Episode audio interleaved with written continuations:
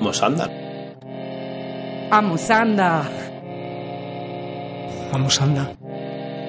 Vamos, anda. Vamos, anda.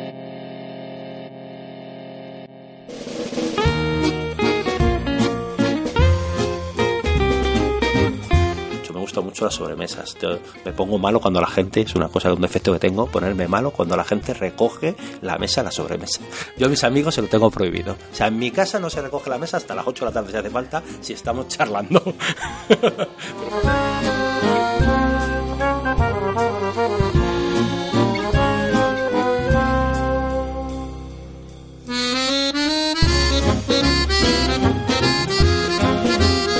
De hecho, por ejemplo, mis hijos cuando van aquí por la ciudad, el otro día venimos por aquí, iban saludando a todo el mundo y había algunos que se nos quedaban mirando y claro, ya digo, es que aquí la gente no se saluda como en, o sea, como en el pueblo, vamos.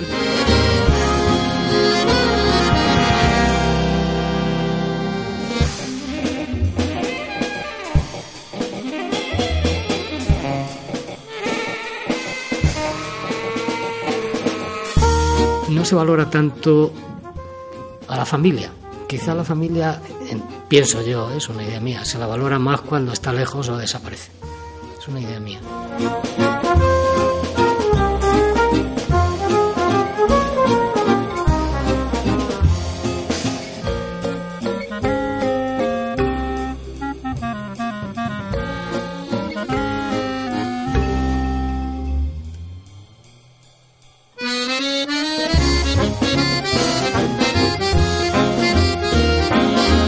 Todo lo que el ser humano es capaz de hacer, o sea, es un regalo. Hay que compartir todo aquello que tenemos dentro, porque puede que lo que tú hagas le llegue a una persona e incluso puede llegar a cambiar la vida.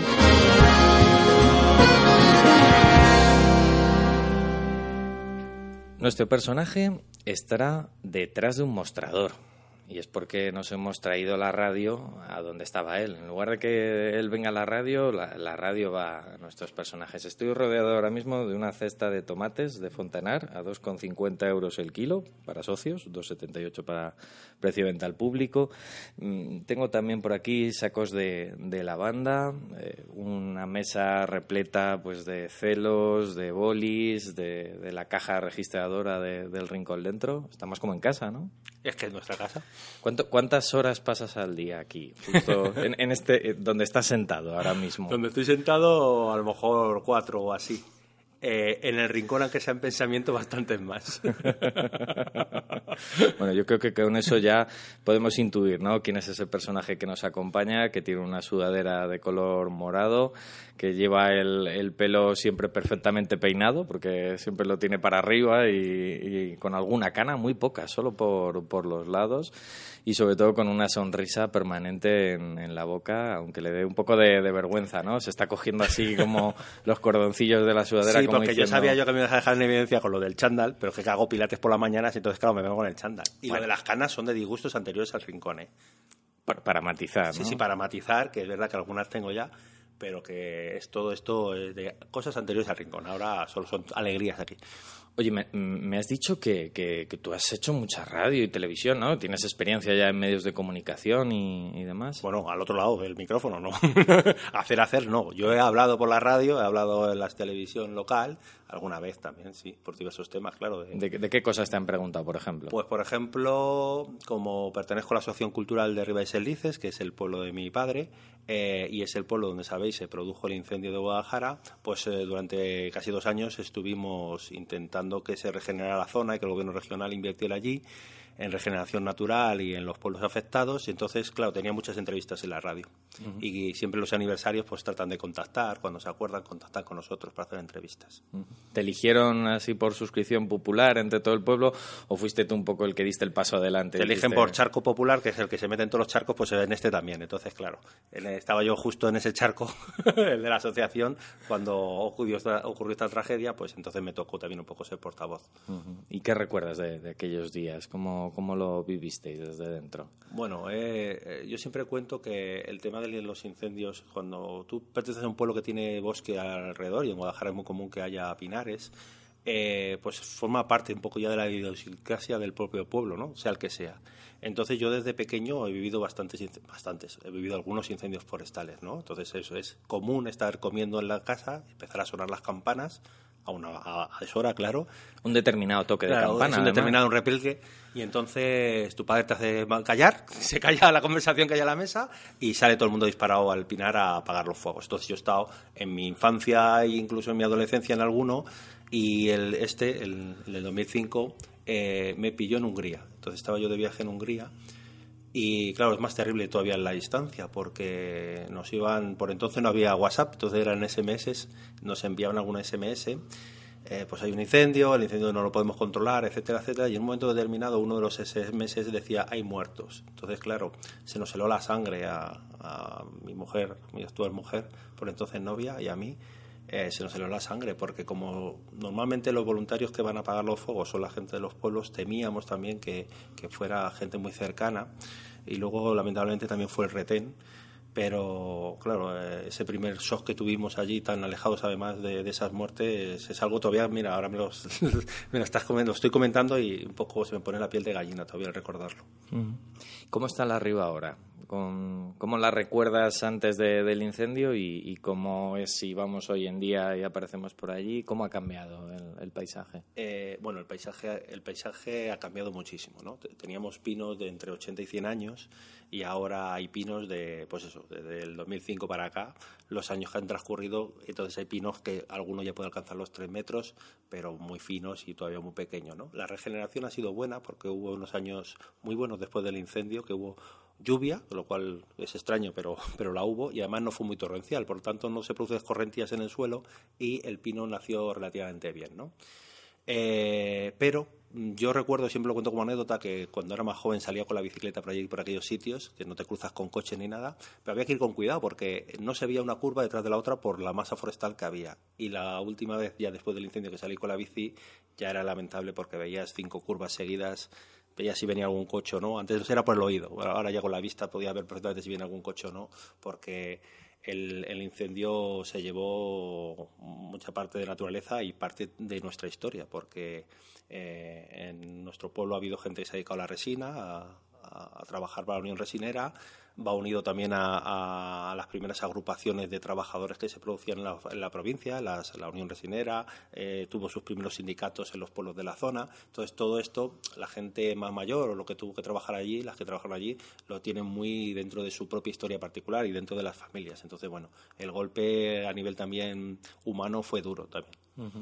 Pero es verdad eso que los de Molina sois como de otra pasta, que, sois capaces de, vencer un incendio y, cientos de vicisitudes más. Más que los de Molina, ya casi digo los de Castilla, casi, porque es verdad que el castellano, yo me considero por supuesto castellano, nació en Madrid, pero no sé, siempre te sientes como un poco más del pueblo de tu padre. Y mi madre de Villalejo de Medina, que está a 8 kilómetros. Entonces, eh, somos, es curioso el, el castellano, ¿no? Es muy austero. Yo yo soy, yo soy de una forma que me reconozco a mucha gente parecida a mí dentro de Castilla, dentro de mi propio pueblo. Gente relativamente noble, eh, muy austera, no, no solemos hacer gastos, estipendios muy grandes, ¿no? Más de ahorrar, más de... Tampoco, aquí sí que me diferencio, no somos muy charlatanes, pero aquí sí que me diferencio. que si no, no, habría programa de radio, hombre, hay que por lo menos hablar un poco. más corto. La verdad es que da un gusto hablar con, nuestro personaje, cómo se mueve entre recuerdos, vivencias y, entre el más absoluto presente, ¿no? Y, cómo ve un poco la, vida desde esa óptica castellana, ¿no? Como él mismo se reconoce y, dice, ¿qué es lo que, hace falta para ser feliz? si tuvieras que, quedarte, no sé, con un decálogo o con algo que has sacado precisamente de, toda esa experiencia vivida, eh, ¿qué es lo que más te hace feliz? Pues eh, es curiosa esta pregunta porque a veces la reflexiono yo en mi foro interno y, yo creo que es que la felicidad, yo ahora mismo creo que soy feliz, lo que pasa es que una persona cuando es feliz yo creo no se está dando cuenta de que es feliz, ¿sabes? Eh, a mí sí que me afecta un poco los problemas mundiales que hay, como la guerra en Siria, ¿no? Parece que te queda lejos, ¿no? Pero yo cuando veo la problemática de los refugiados y veo imágenes de gente de mi edad, con hijos de los de mi edad, eh, cruzando el Mediterráneo para buscarles una vida mejor, se me hiela la sangre, sinceramente, ¿no? Entonces yo digo, digo, claro, es que lo que yo tengo, tengo una pareja con la que me llevo bien, tengo unos hijos majetes, eh, tengo un trabajo que me encanta, por aquí viene muchísima gente que, que aporta un montón, entonces yo, claro, mm, gente muy diferente a mí, por eso me aporta lo que yo no tengo, me encanta, ¿no? Eh, soy feliz sin darme cuenta que soy feliz, yo creo. Por eso lo reflexiono en mi foro interno, porque claro, ¿qué es la felicidad? Pues que a lo mejor es la ausencia de tristeza simplemente. Y entonces eso en algunas partes del mundo no podrían decirlo hoy en día. Y yo me solidarizo totalmente con ellos. Vivimos entonces como una especie de remanso feliz dentro de, un mundo que no, que no es tan feliz como debiera. Sí, vivimos una burbuja, eso es total. Lo que pasa es que tampoco nos vamos a flagelar, ¿no? Está claro que pertenecemos a una parte muy minúscula del planeta Tierra no tenemos ni de lejos las dificultades que tienen la mayoría de los ciudadanos del planeta Tierra, ya sean problemas medioambientales, económicos o de otro tipo, de libertad, políticos. Eh, todo eso nosotros ya lo damos por asentado en nuestra civilización, ¿no? en este pequeño tercio del mundo que somos nosotros pero bueno, hay también una sociedad concienciada, eh, aquí en el Rincón se ve mucho, con los problemas del otro, del de al lado, que puede ser tu propio vecino de puerta con puerta, que a lo mejor se ha quedado un paro y tú ni lo sabes y le está pasando mal, no quiere decir que se vaya a morir de hambre, pero está pasando mal porque tiene una profesión que ahora no puede ejercer, a problemas, como hablaba antes, de Siria, problemas de hambre en otras partes del mundo, en África, o sea, el mundo está complicado, pero también es verdad que hay muchas muchas personas que quieren poner su granito de arena para cambiarlo. ¿Y se puede contagiar esa felicidad? Evidentemente, desde aquí no podemos arreglar a lo mejor la guerra en Siria, pero se pueden hacer pequeñas cosas para que la gente sea un poco más feliz. ¿A, ti qué se te ocurre? Clarísimamente, es que lo veo todos los días. O sea, eh, el rincón es casi un generador de felicidad. Lo pongo un poco de comillas, que parece un poco pretencioso, pero es que es verdad. Eh, aquí se hacen actividades que contagian a otras personas. Entonces aquí hay gente creativa que se le ocurre hacer la noche bruja, por ejemplo, eso ha contagiado a 20 personas que quieren comprar su entrada para venir, a los propios artistas que participan, ahí hay una magia que se crea, que eso en el fondo es felicidad, ¿no? Eh, yo que no he podido venir a estos, a estos, actos, que luego les pregunto a la gente que se ha comprado la entrada y me hablan maravillosamente de, cosas que se producen en el rincón, claro, es una forma que tengo yo también de disfrutarla, ¿no? Entonces, yo creo que aquí generamos felicidad, ¿no? Entre todos, ¿eh? No que el espacio está hecho para generar felicidad directamente. De tanta felicidad que tiene nuestro personaje, pues le ha dado un golpe al, micrófono, pero bueno, no pasa nada, porque ha sido también un golpe de felicidad, ¿no? Lo, podríamos denominar de... y no lo roto que no está mal. Efectivamente, nos tiene que durar para muchas entrevistas y tenemos que ser capaces de, mantenerlo sano, sano y salvo. Volviendo al, comienzo un poco de, la entrevista, cuando me hablabas de, la riva y, de todo lo que supone, eh, ¿qué recuerdo tienes especialmente de, ser feliz en, tu pueblo? Es decir, eh, creo que el que tenemos todos. O sea, una infancia en un pueblo no tiene color. O sea, es que no hay nada igual. O sea, yo pienso que todo el mundo será como yo. Cuando le preguntas cuándo ha sido feliz, cuando ha sido pequeño, cuando ha sido pequeño. Pero ahora sí que lo veo y lo recuerdo con mis hijos. Mis hijos, por supuesto, claro, vuelven al pueblo y, y poder dejar a un niño, ahora tiene nueve años, pero es que desde los cinco andan solos correteando por el pueblo tú tener la tranquilidad de que allí no le puede atropellar ni una vaca eh, es, una, cosa que no tiene precio, no tiene valor, ¿sabes? Entonces eh, estás en el pueblo, ellos están disfrutando enormemente con otros niños, jugando, moviéndose dentro de otro espacio. Bueno, bueno, es algo que yo lo viví cuando era pequeño y que ellos lo están viviendo ahora y, me reconozco en ellos, la verdad. Los pueblos son también esa reserva de felicidad de Occidente, ¿no? Sí, eh, no sé qué hemos hecho en las ciudades para no, no, dar la impresión que a veces no somos felices, pero eh, casi todo el mundo que va a los pueblos se reencuentra con los amigos de la infancia y, parece que añoras esas épocas y tal. Bueno, eso lo podríamos tener ahora mismo en la ciudad. Nos cuesta mucho, nos cuesta mucho quedar con un amigo a tomar un café. Que ahora mandas un WhatsApp, le mandas un vídeo, le mandas en Facebook, cuelgas que te has desayunado tostada. Y, pero, y él te contesta, tu amigo te contesta, ah, qué bien, una tostada, no sé qué, pero no has quedado con él, no, no, no habéis charlado un poco, no os habéis tocado ni siquiera, ¿no? Que a lo mejor lo has podido abrazar o darle la mano cuando la has recibido lo estamos perdiendo un poco, es verdad, ¿eh? ¿eh? yo primero, que soy muy, muy casero para esto, la verdad. Pero a mí sí me gusta, por ejemplo, quedar con, con amigos eh, donde sea, ya sea en las casas o, en la calle, pero me gusta mucho, me gusta mucho las sobremesas. me pongo malo cuando la gente, es una cosa, un defecto que tengo, ponerme malo cuando la gente recoge la mesa, la sobremesa. Yo a mis amigos se lo tengo prohibido. O sea, en mi casa no se recoge la mesa hasta las 8 de la tarde hace si hace falta, si estamos charlando.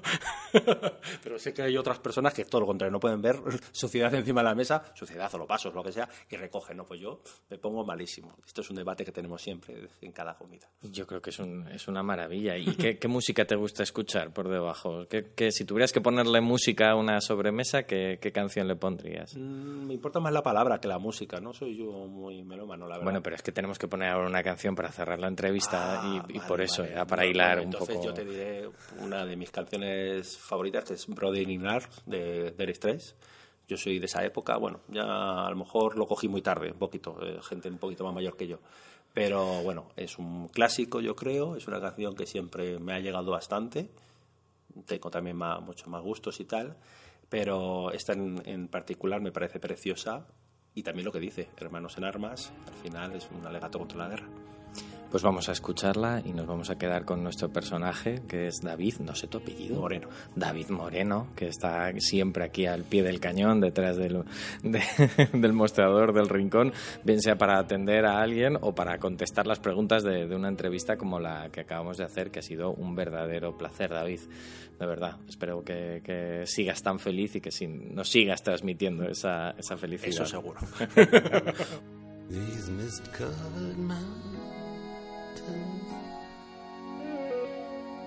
are home now for me. But my home is the lowlands, and always will be. Someday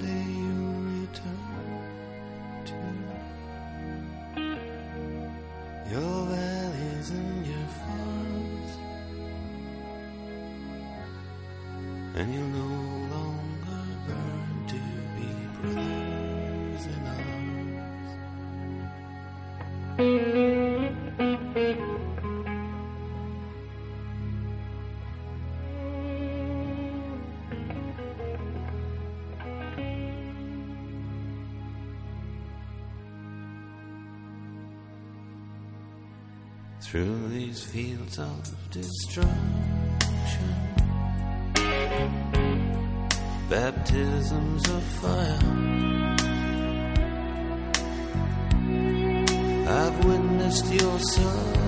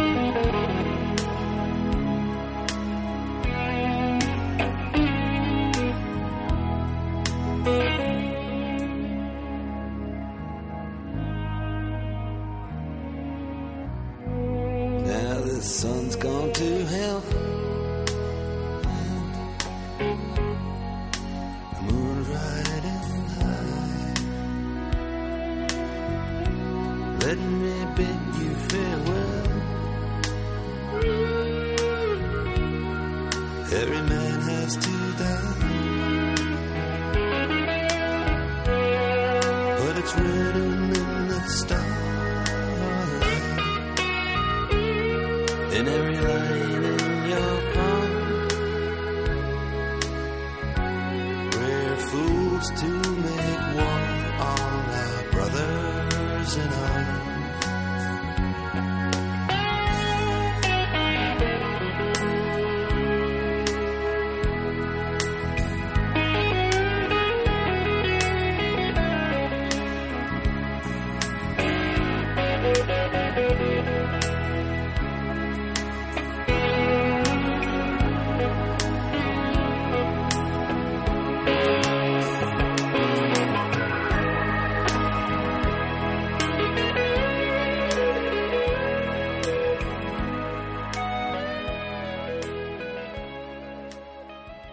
Nos estamos riendo con nuestro siguiente personaje porque tiene mucho sentido del humor y, y además pues viene pues con esa mirada un poco de, decir, bueno, a ver qué te cuento, porque, porque puede hablar de muchas cosas, eso, eso es bueno, ¿no? Sí, sí, sí, es genial.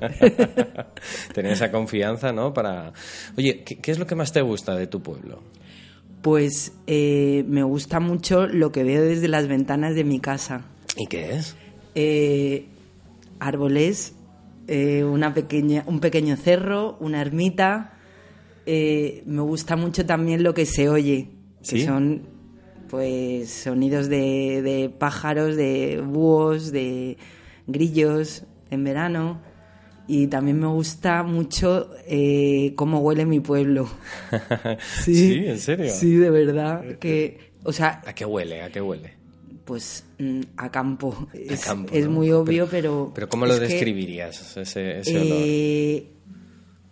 Una mezcla de, de, eh, de humedad, de sí, hojas... de humedad, de- también de, trigo, porque mm, hay mucho trigo, hay muchos campos arados de trigo y de cebada, eh, a arena, a también polvo y Qué bonito. sí, Fíjate que todo eso se condensa al final en un olor que no, que te entra por las ventanas cuando, cuando abres y, y que lo tienes, eso es un tesoro, ¿no? es un tesoro y me doy cuenta de ese olor, fíjate, cuando estoy en la ciudad. Ay, No me doy tanta cuenta cuando estoy allí, pero cuando vengo a la ciudad, pues digo, joder, qué olor tan diferente. Y ahí es Mm. cuando aprecio el, el olor de mi pueblo. O sea que no, no, no perderías eso por nada del mundo, ¿no? Bueno, o sea, de momento, desde luego a día de hoy, me encanta donde vivo. Ya no me atrevo a decir Por- luego donde... O sea, ¿Por, por qué? ¿Por qué, es lo que te preocupa o qué es lo que te...? eh, o sea, no, no me preocupa nada, pero que, que como nunca se sabe las vueltas que da la vida, igual ahora estoy viviendo aquí y mañana vivo allá. Sí, sí. Que no, que de, de hecho eh, ha sido así un poco desde que tenía 20 años. He, he vivido en muchos sitios, por eso. ¿Y en todos los sitios había un olor especial? ¿Había Sí, algo particular? sí, sí, porque también he vivido al lado del mar, entonces Ah, claro. ahí sí que hay otro olor. y viniendo encima de la meseta, Sí, eso pues sí que se nota. también se nota mucho. Yo me pregunto una cosa que, que siempre me ha llamado un poco la, la atención de la gente que vivís en, en los pueblos y, y que sobre todo trabajáis, ¿no? Porque se mantenga ese entorno de- del mundo rural. Sí. Eh, ¿qué, qué creéis que, que le hace falta a la gente de ciudad para convertirse en alguien que esté dispuesto a vivir en un pueblo? Pues yo creo que la gente ignora lo bien que se vive en un pueblo. Si la gente supiera, o sea, viviera, viviera eh, un tiempo en un pueblo, o sea, para poder apreciar eh, la calidad de vida que hay ahí, luego se pensaría muy mucho el volver a una ciudad, porque de hecho hay muchos pueblos que rodean las grandes ciudades, o por ejemplo Guadalajara o Madrid, o muchos pueblos muy cerca, tipo un radio de 20, 30 kilómetros, que estás a lo mejor a 20 minutos o 25 de la ciudad, que perfectamente puedes vivir en un pueblo y trabajar en la ciudad, o sea, está esa posibilidad. y, y yo creo que la gente mm, por ignorar el cómo se vive ahí o ni siquiera planteárselo, yo creo que por eso no se repueblan, no hay otra otra mm, mirada y otra oportunidad hacia los pueblos, porque el, el irte a vivir en un pueblo no quiere decir que tengas que trabajar de agricultor, Claro. ni mucho menos, o sea, y encima ahora que en estas en estos momentos mucha gente trabaja desde su casa con el ordenador, o sea, esto es una cosa que mm, por ahí hemos ganado. De hecho, en mi pueblo hay personas que trabajan en casa precisamente de- con su ordenador y, y lo pueden hacer y no necesita no se necesita vivir en la ciudad. ¿Qué, qué crees que se, se podría hacer por fomentar de, de alguna manera esa convivencia o ese sentimiento de, de pertenencia al, al mundo rural? Pues mira, eh, primero te cuento que ahora mismo en mi pueblo, que somos 28 personas a día de hoy, yo sí que he vivido la, la famosa despoblación, porque de hecho en este pueblo, cuando llegamos hace como 15 años, éramos 50, pero la gente mayor se ha ido muriendo. Y, y ha habido muy poca gente que como nosotros hemos llegado eh, en estos últimos años, bueno, sí que han llegado personas, ¿no? Pero... Han sido más los que se han ido que los sí, que... efectivamente. que han- Pero también te digo que ahora mismo somos mayoría de personas de ciudad que estamos poblando este pueblo. Somos ya mayoría, ¿sabes? Por ejemplo, tengo más que ver con gente que ha venido de la ciudad o de otros sitios que con los mismos del pueblo, que también me llevo bien y todo muy bien, muy correcto, pero tengo pues tengo otros los intereses que me unen son más sólidos con las personas que hemos eh, que hemos llegado también de fuera tengo más que ver vamos. De intereses culturales de, de ir juntos a pues o a exposiciones al cine a la ciudad a- porque Bueno. en realidad en el pueblo cada uno vive bastante en su casa. Somos más bien personas solitarias también. Yo también lo veo eh ¿Sí? que sí, de, de que cada uno vive en su casa haciendo sus cosas y luego te ves fuera. Esta es mi experiencia. Bueno, pero también es verdad que cuando sales fuera probablemente te saludas más que sí, aquí en la ciudad. te ¿no? saludas con todo el mundo. De hecho, por ejemplo, mis hijos cuando van aquí por la ciudad, el otro día venimos por aquí, iban saludando a todo el mundo y había algunos que se nos quedaban mirando y claro, ya digo, es que aquí la gente no se saluda como en, o sea, como en el pueblo, vamos. Que y luego así, lo ¿no? barato que se vive. O sea, es que, es que, bueno, hay pueblos y pueblos, hay pueblos de 28 personas y hay pueblos de 2.000, Hmm. ¿sabes? Pero es que la calidad de vida es que se gana por todas partes, de barato, de, de, de- de niños jugando. ¿Tú ves, tú ves a los niños como juegan, o sea, a mí se me... Yo ha habido veces que me he emocionado viendo a mis hijos con sus amigos subidos como una grúa, como un, ¿sabes? Medio un tractor de estos. ¡Ah, ya! Como, es como libertad, ¿sabes? Es como, ¡joder, qué bien se lo pasan! ¿sabes? Eh, to- Todo eso yo creo que hace falta haber vivido, ¿no? Como en muchos lugares, para que cuando llegas a un sitio que, que a priori pasaría desapercibido para cualquier otra persona, te des cuenta de que ahí está la calidad de vida, ¿no? Yo he vivido en sitios con mucha calidad de vida, ¿eh? también te lo tengo que decir. O sea, yo me he ido con 20 años a otro pueblo de 20, ¿eh? Me fui yo sola, con 20 años.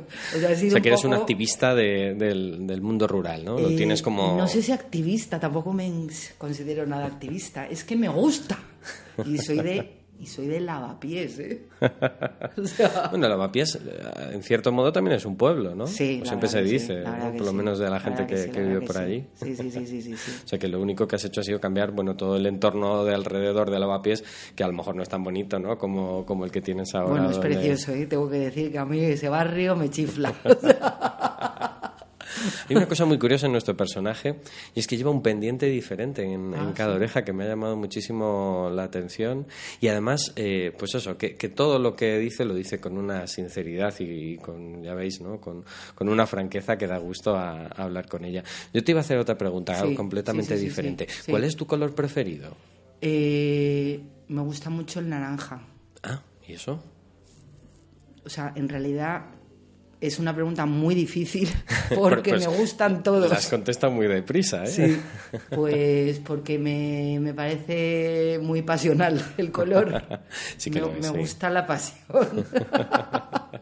Porque me han dicho que tú pintas, ¿no? Sí, sí, ¿Y vamos, no lo he dicho, pero sí. Lo sabes Se tú. puede pintar en un pueblo también, ¿no? O sea, Hombre, ¿Y qué pintas? hombre. ¿Qué es lo que te gusta pintar? Pues yo pinto objetos, pinto ¿Ah, sobre sí? objetos. Ah, y además, eh, también, eh, sobre todo, pues mira, a raíz de mis paseos por el campo, me he ido encontrando objetos metálicos por los que ha pasado por encima la rueda de un tractor. Oh. Entonces, cojo pues latas, bidones, todos aplastados y, y vi un soporte maravilloso para, para pintar en él, en él. Con lo cual también pienso, hago limpio el mundo, hago mi pequeña arqueología.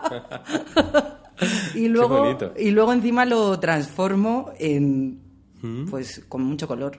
Qué bonito, oye, no, se me había ocurrido, ¿no? Que se podía hacer arte de, incluso de los objetos encontrados, sí, ¿no? Sí, sí, sí, sí, O sea, que, es un, como una especie de, expresión, ¿no? De llevar el campo a, los museos, ¿no? A las exposiciones, a las salas, a las galerías, ¿no? ¿Cómo, ¿Cómo, te sientes cuando estás rodeado de todos esos objetos? Me imagino que en el taller o donde, o donde pintes con ellos. Eh, ¿cómo, ¿Qué sensación te da? ¿Qué, qué te transmiten? Pues... Eh Hombre, la verdad, primero mucha alegría porque mm, a mí, eh, como me dijo una vez un profesor que tuve, me dijo una vez, señorita, que nos llamaba de usted, señorita, lo suyo es el color. Y es que es tal cual. O sea, es ponerle color a, pues a, los objetos. La vida, la vida pone ya la línea, ¿no? Y, tú simplemente pues le das eh, ese toque de, color. Sí. bueno, pues hasta entonces podemos concluir que estamos con, con una auténtica artista, ¿verdad que sí? Eh, pues sí, muchas gracias. Les decimos ya a la audiencia cómo te llamas, porque estarán ya dudando, ¿no? Y preguntando quién, quién eres. ¿Cómo te llamas? Eh, Esther. Esther Pavón. Esther Pavón. Es, nuestro personaje que nos ha acompañado en un viaje por, por el pueblo, por la vida y por el arte también, ¿no? Un poco mezclando todas esas cosas. Claro, es que está todo unido. Está. Sí, es al final es, es, lo mismo. Pues vamos a cerrarlo. ¿Qué te parece si lo cerramos, por ejemplo, con, con una canción? ¿Qué, ¿Qué canción te apetecería escuchar para cerrar esta entrevista? Eh, estamos escuchando por debajo porque está enseñando además Nando, ¿no? un concierto que tenemos aquí en el, en el rincón, pero bueno, puedes decir, pues no tiene por qué ser de, la Orquesta Pina, puede ser de, cualquiera. Ahí espera, que es que ahora me... me... Tú tranquila, piénsalo, no hay, no hay prisa. Oye, pues mira, lo último que estoy escuchando que me gusta un montón, es un poco raro, ¿eh? Meredith Monk con, con John Cage, este que improvisaba de ruidos. Luego, o sea, que es como... No sé, es que me parece muy inspirador y a mí es que me inspira mucho donde vivo, ¿sabes? es un poco... Te pues, digo pues, lo, que se me, pues lo que se me ha venido a la cabeza también. Pues nada, vamos a escucharlo y así dejamos también a, la gente que nos ha escuchado en esta entrevista, ¿no? Con, con, esa sensación, ¿no? Que decías tú que es tan, tan importante, ¿no? Y esos olores y esas emociones que podemos transmitirles a través de la música también. Esther, un placer. Un placer, muchas gracias. Gracias por participar en Amosanda. And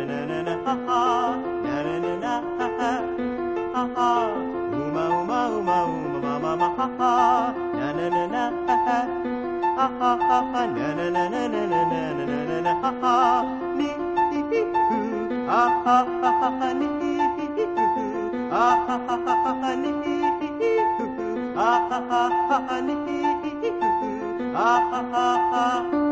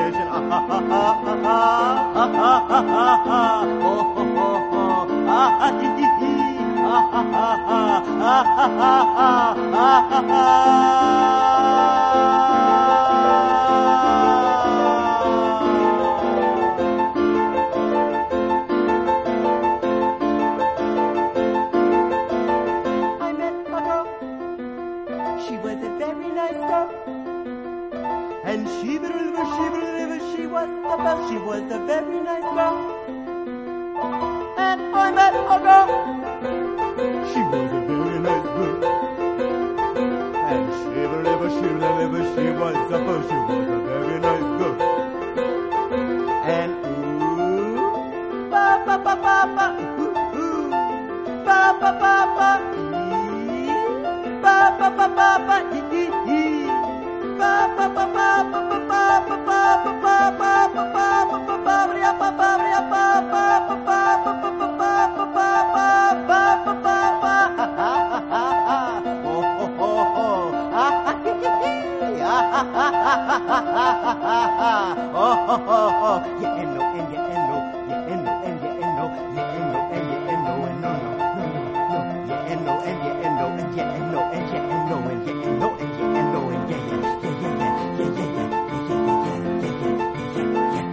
na na na na na na na na na na na na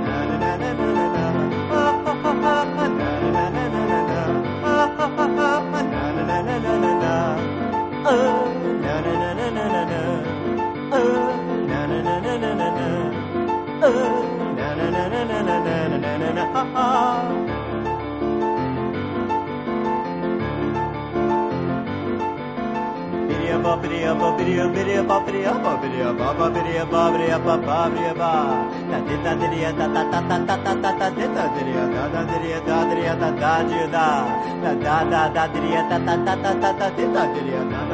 Patria da dádiva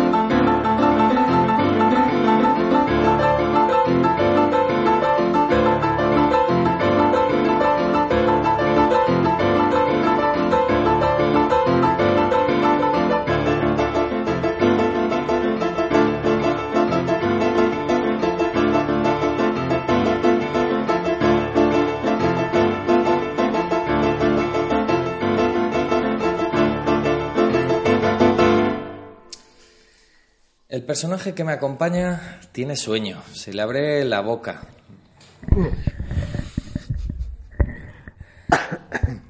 Me dice que no se ha echado la siesta y que eso es el- todo el problema, ¿no? De, de por qué se le abre la boca.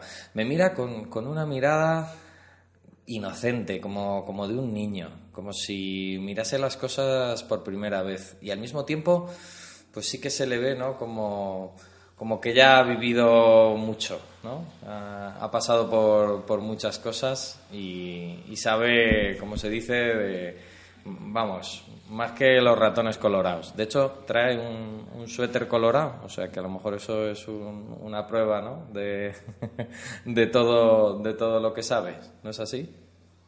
Sí. ¿Qué, qué es lo que sabes? Que si te preguntasen de qué te gusta presumir que, que sabes. Leer De leer. Pero bueno, eso es y una escribir. cosa... Ah, eso te iba a decir, digo, porque leer es una cosa que aprendemos muy de pequeñitos. pero hay que bueno más que saber leer que me gusta leer y puedo presumir de que leo leo bastante y escribo no mucho menos que leo pero también escribo Bueno, pero es que para escribir hace falta leer también, ¿no? exactamente exactamente ¿Qué- y, y qué es lo que escribes o, o en qué te inspiras para, para poder escribir? en, muchas veces en lo que veo, en lo que sucede, ahora mismo podía, si me pusiera a escribir aquí, pues que estoy oyendo ruidos en el piso de arriba. Y sobre eso pues empezaría a, a imaginarme lo que quiera y escribía. Otras veces cosas que veo, mira, y ahora recuerdo algo que vi hace tiempo, una frase preciosa, en el puente, una pintada en el puente nuevo sobre Henares, no en el, no en el árabe, que decía solita como la luna, sin más paredes que el aire. y me pareció preciosa. No sé si sobre esa frase, frase he escrito. Y luego sí he escrito algo sobre otra, o estoy pendiente de escribir, mucho más dura y más cruda, que la he visto también escrita aquí en Paredes de Guadalajara, y que era El diablo me ama, Dios me la mama. Detrás de un edificio oficial que hay cerca de, de la, del edificio de la policía, ahí en la Avenida del Ejército. Qué curioso, porque yo pensaba que cuando me decías que leías, pensaba que leías libros, no que ibas leyendo todo lo que se escribe por las paredes. Una cosa no impide la otra. O sea, ¿te parecen igual de interesantes las pintadas de...? Mm, No me parecen igual de interesantes, pero oh, leo, leo lo que veo escrito. Y, y te puedo comentar más cosas porque las tengo escritas, algunas que he leído curiosas. En una pizarra de un bar de Granada ponía, eh, si el mundo es una sopa, voy y salgo tenedor.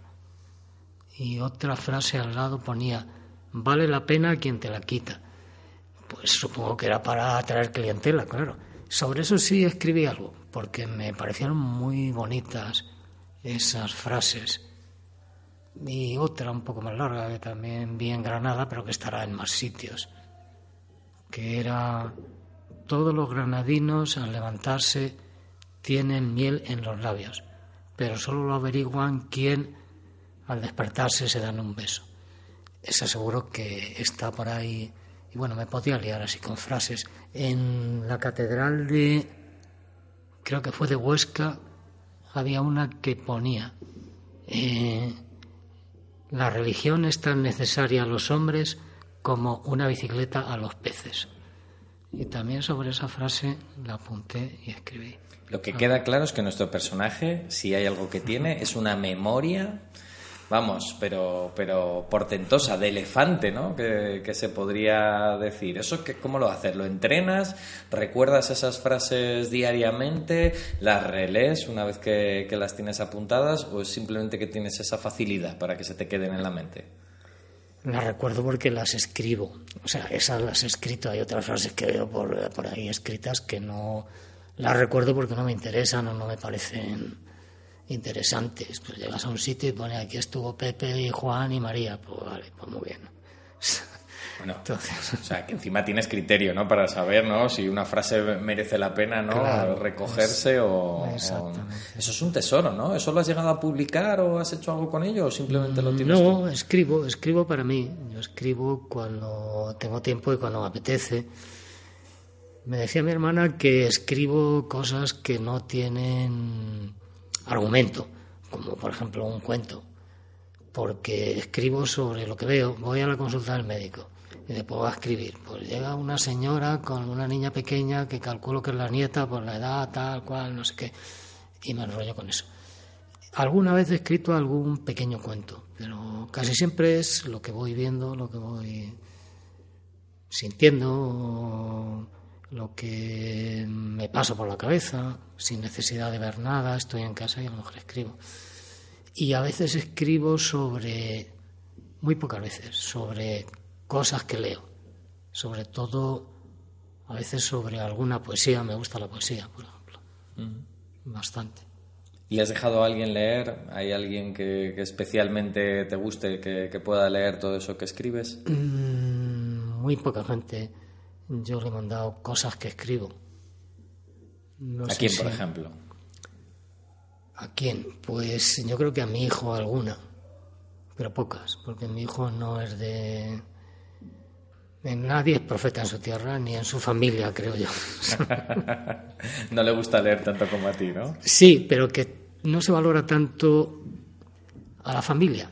Quizá la familia, en- pienso yo, es una idea mía, se la valora más cuando está lejos o desaparece. Es una idea mía. Entonces, te podía decir, pues yo por ejemplo salgo al campo eh, y voy con mi hermana y la digo por un sitio que yo conozco y ella no, pues mira, es por la derecha. Y dice, no, no, yo creo que por ahí no es.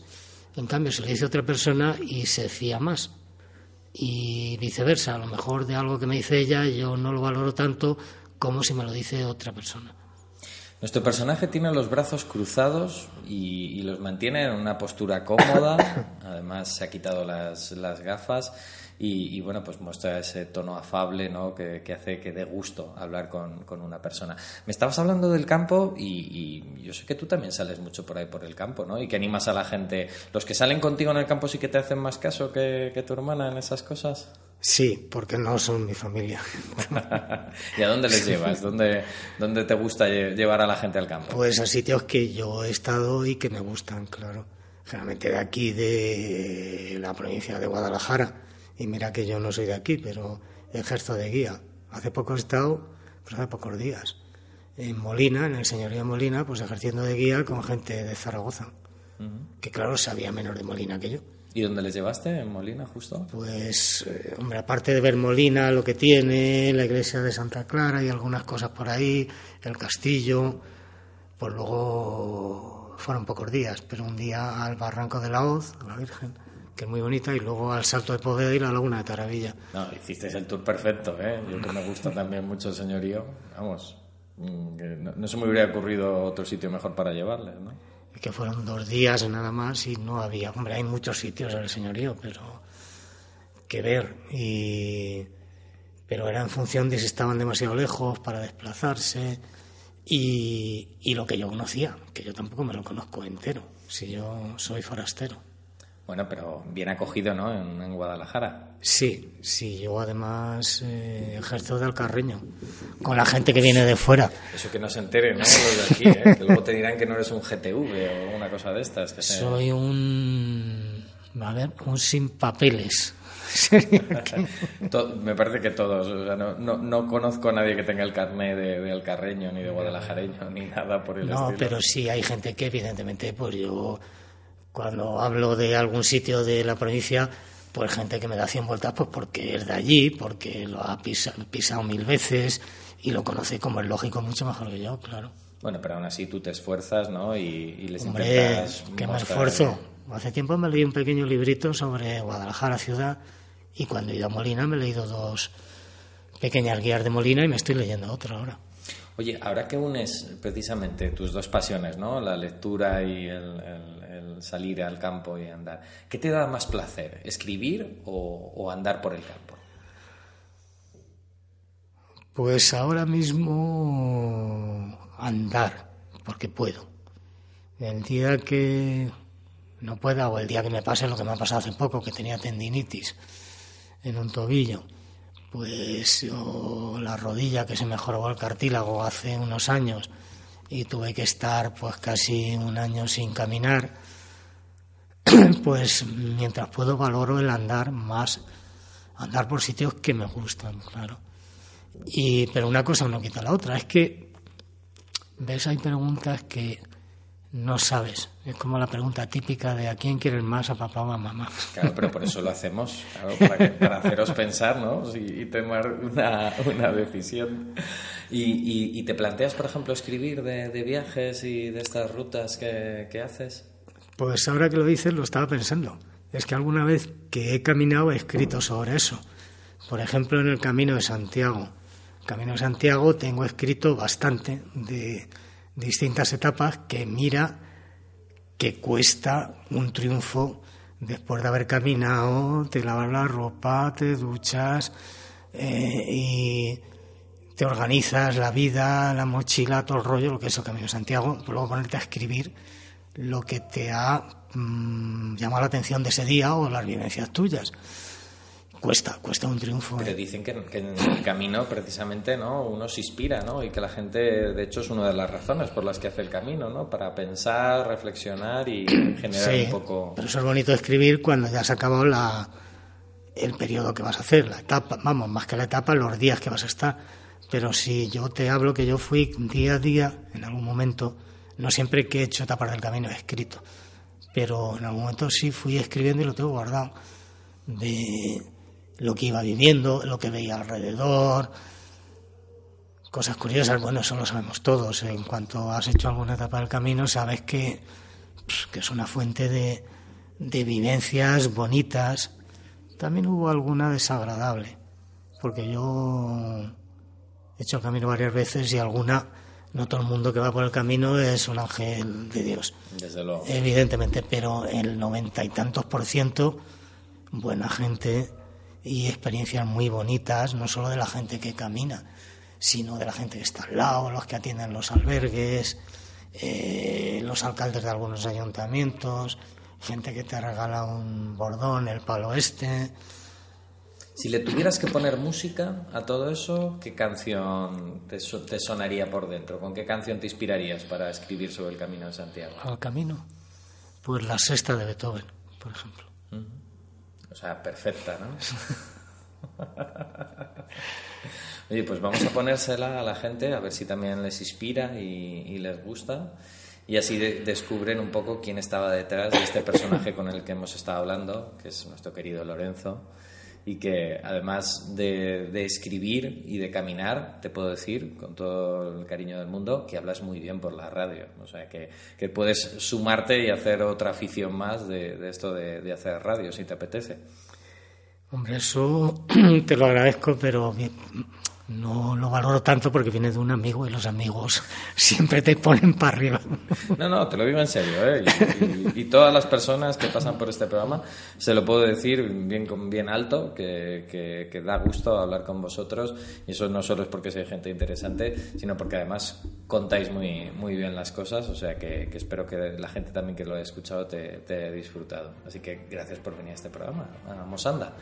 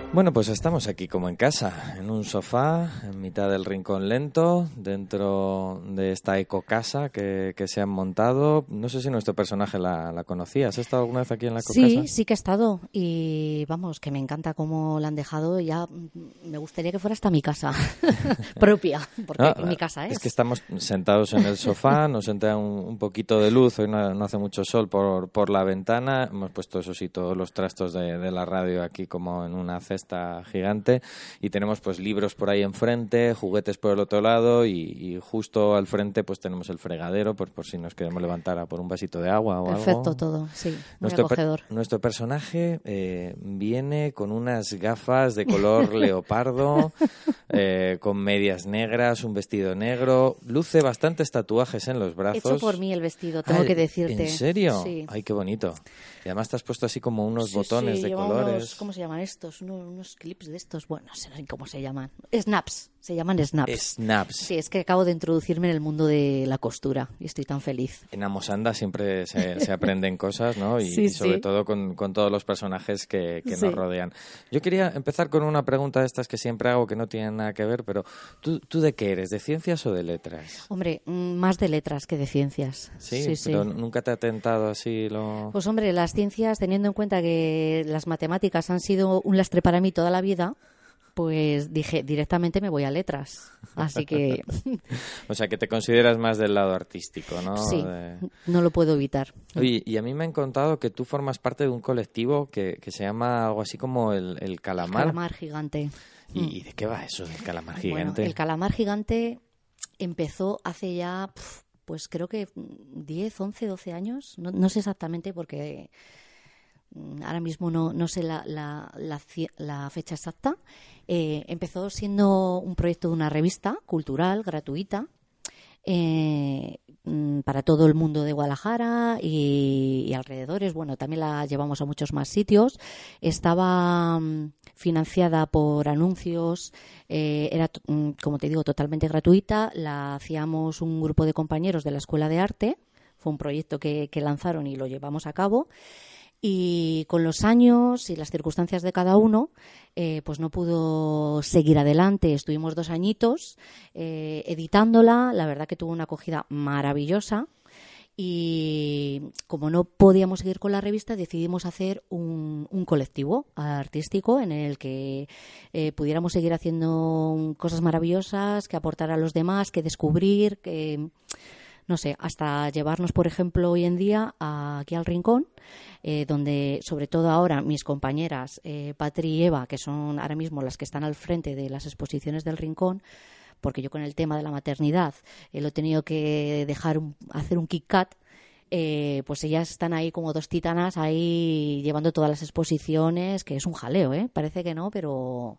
Y luego pues también tenemos pensado hacer talleres, eh, no sé, la verdad que todo lo que se nos ocurra, colaboraciones, todo, todo lo que se nos ocurra que tenga que ver con el arte, la cultura, mm, la sororidad, eh, yo qué sé, todo, todo. Estáis abiertas, ¿no? Efectivamente, o sea, Oye, ¿Y tú cómo ves eso del arte aquí en Guadalajara? Porque yo sé que para mucha gente el arte es morirse de frío. sí, sí. eh, O sea, que, que Sí, ¿cómo sí, lo veis? efectivamente. Pues mira, eh, hay un movimiento eh, que yo he descubierto hace poco, o sea, hace uno- un par de años o así, eh, y cada día sigo descubriendo a más gente, o sea, a un montón de artistas maravillosos que yo decía, pero esta gente es de Guadalajara y dónde estaban. O sea, eh, hay un movimiento maravilloso, de verdad, de músicos, de pintores, de, escultores, de, mm, de poetas, de todo. O sea, es que mm, es enorme.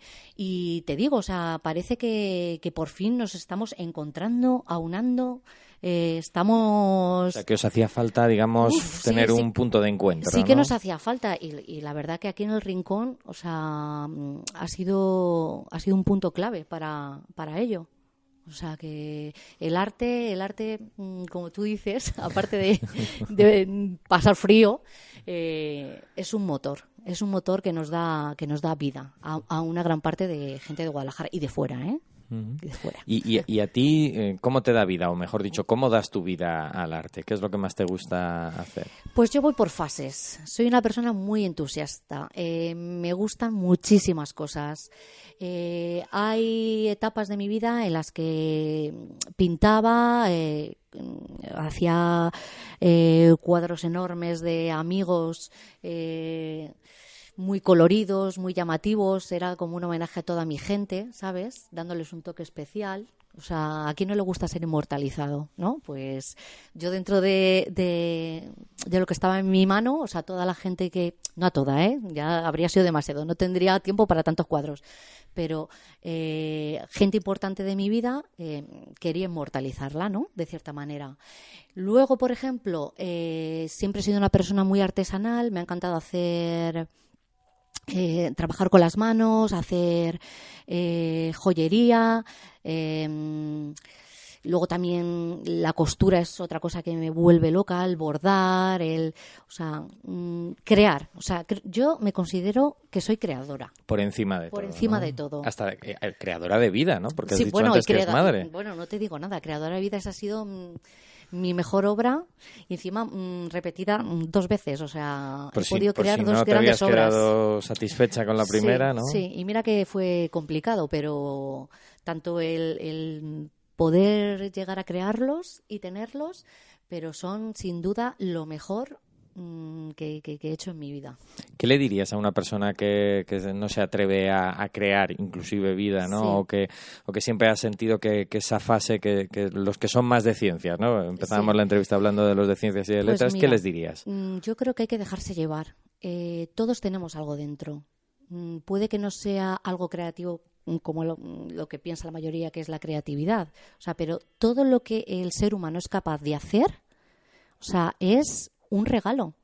Hay que compartir todo aquello que tenemos dentro, porque puede que lo que tú hagas eh, le llegue a una persona e incluso puede llegar a cambiar la vida. Eh, a lo mejor ni siquiera sabía que tenían o, le o les gustaban cosas eh, que no se habían imaginado y les descubres algo y, y de repente es algo fantástico. Así que ¿A ti te ha cambiado alguien la vida en ese sentido? a mí, mm, bueno, a mí me ha cambiado la vida, eh, sobre todo mis, mis amigas, compañeras, eh, mis calamaras. Mis calamaras es que mm, yo cuando entré a la escuela de arte, porque además fue por circunstancias de la vida, entré siendo un poquito más mayor, eh, entré con 26 años, yo quería hacer el bachillerato de arte, o sea, fíjate, con 26 años. Me quería juntar con, con quinceañeros y al final me, me fueron guiando y me dijeron, no, tú diseño gráfico. Digo, pues si yo no he tocado un ordenador en mi vida, si no sé ni encenderlo.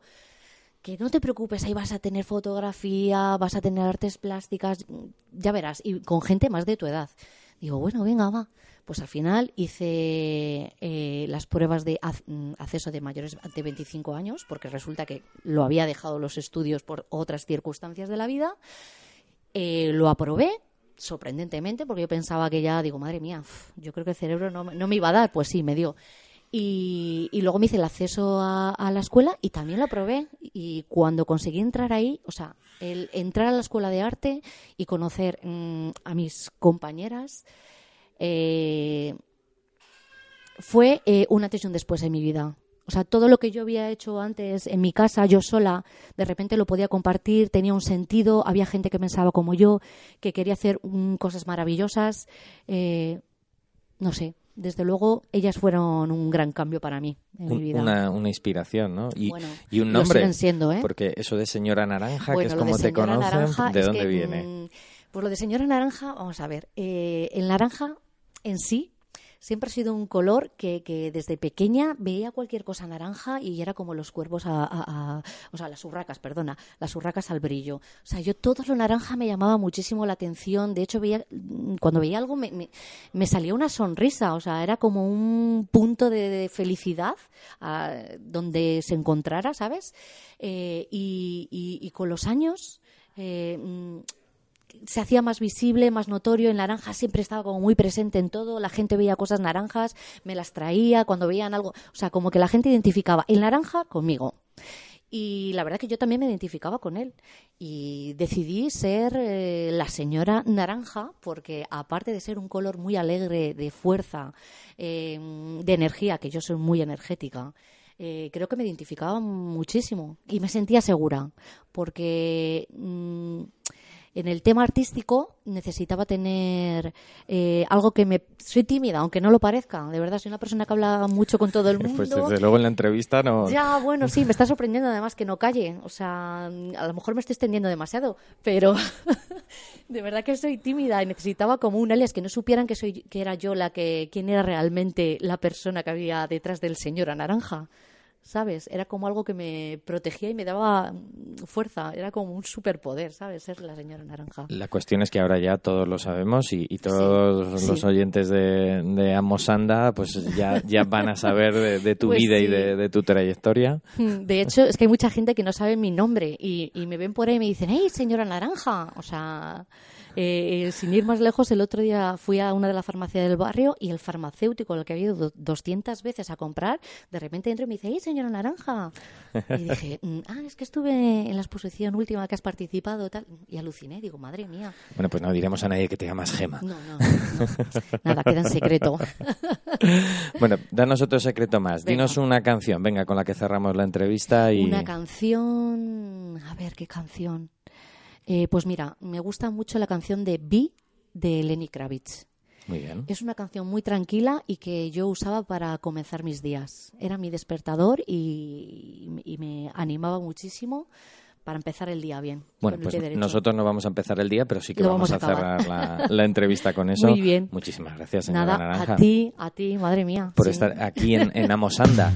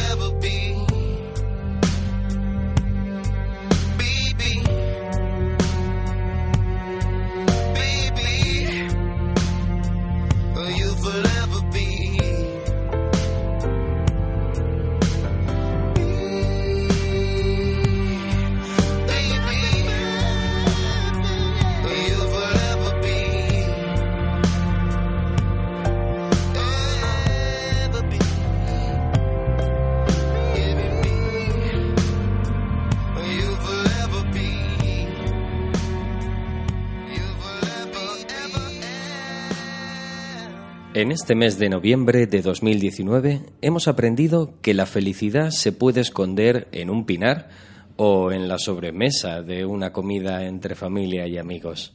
También nos hemos acercado a los pueblos para redescubrir su calidad de vida y ver cómo pueden acoger a cualquier persona por muy urbanita que sea su profesión. Hemos caminado por el mundo, mirando hacia los muros y fachadas, descubriendo los mensajes que están escritos en ellas y que pueden quedar no solo en la memoria, sino también en el papel de cualquier escritor.